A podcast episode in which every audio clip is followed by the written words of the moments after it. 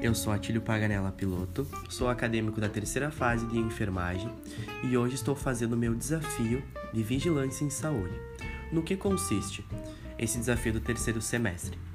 Eu vou abordar hoje algumas práticas interligadas que promovem a saúde da população, principalmente carente das periferias.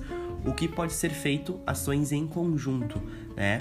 Como a parte de atividade física, parte de saneamento, sexualidade que deve ser abordada entre as crianças, atenções primárias como imunização, entre várias ações em conjunto que promovem a saúde, principalmente dos mais carentes.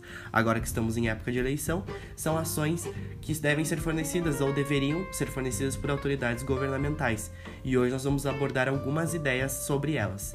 Então, vem comigo.